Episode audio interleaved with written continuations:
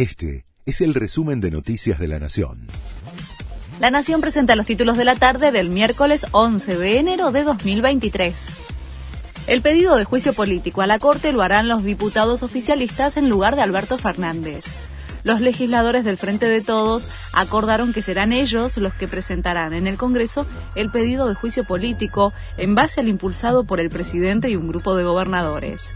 El giro en la estrategia oficial es porque el pedido enviado por el Ejecutivo tiene una vigencia de un año, mientras que si lo hacen los diputados dura tres prevén una pérdida de exportaciones de hasta 14.100 millones de dólares por la sequía.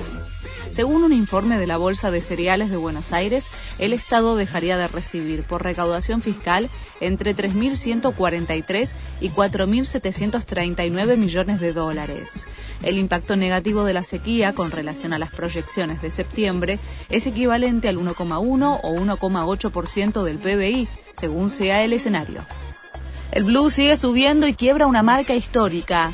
En la City porteña se consigue a 358 pesos para la venta, el valor nominal más alto que se tenga registro. En lo que va de 2023, el dólar paralelo acumula una suba de 12 pesos.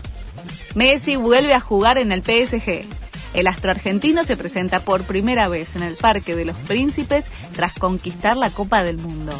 Juega desde las 5 de la tarde hora argentina por la decimoctava fecha de la Liga Francesa. Carlos Alcaraz jugará la Argentina Open. El español número uno del ranking del mundo anunció que va a participar del torneo en nuestro país.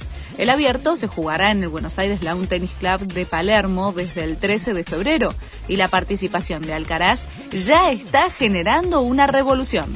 Este fue el resumen de Noticias de la Nación.